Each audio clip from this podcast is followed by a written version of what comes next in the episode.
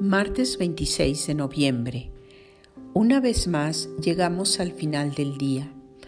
Las invito a dejar de lado todo aquello que llenó hoy nuestro quehacer, nuestra mente, nuestras preocupaciones y tratemos de ir a nuestro interior, de encontrar en el fondo de nuestro corazón a ese Jesús amigo que está siempre ahí, que nos espera, que nos acompaña.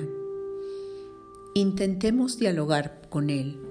Vamos tranquilizándonos poco a poco hasta lograr entablar un verdadero diálogo con Él.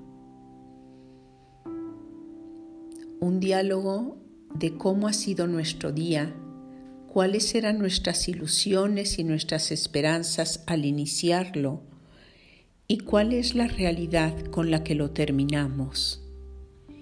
No temamos poner en sus manos nuestros fracasos, nuestras decepciones, incluso quizá nuestras caídas. Y por qué no, también nuestras alegrías, nuestros éxitos es el amigo que espera compartirlo todo con nosotros. Me imagino que todos habrán oído algo de lo que está pasando en Chile, de cómo la gente muere de hambre en Venezuela, cómo hoy en México una serie de feministas, podríamos decir, atacaron el hemiciclo a Juárez e intentaron también dañar Bellas Artes. Y podemos seguir con diferentes partes del mundo y yo me pregunto por qué tanta violencia.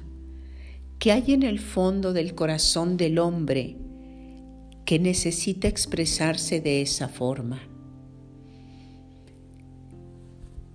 Y creo que en el fondo es que nos sentimos muy poco amados que no nos damos cuenta de cuánto Dios se preocupa por nosotros porque quizá las personas a nuestro alrededor nunca nos lo demostraron suficientemente.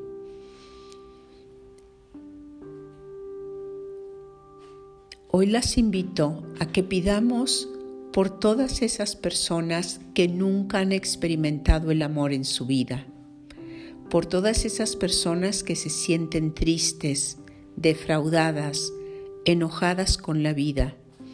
Y por otra parte, las invito a abrir cada vez más el corazón, a darnos cuenta de cuánto amor nos rodea, amor de nuestros padres, amor de nuestros hermanos, de nuestras amigas, de nuestros amigos,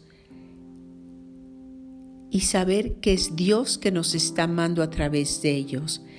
Dejar que ese amor nos invada totalmente para poder nosotros también aprender a amar y ser instrumentos de paz y amor en el mundo de hoy.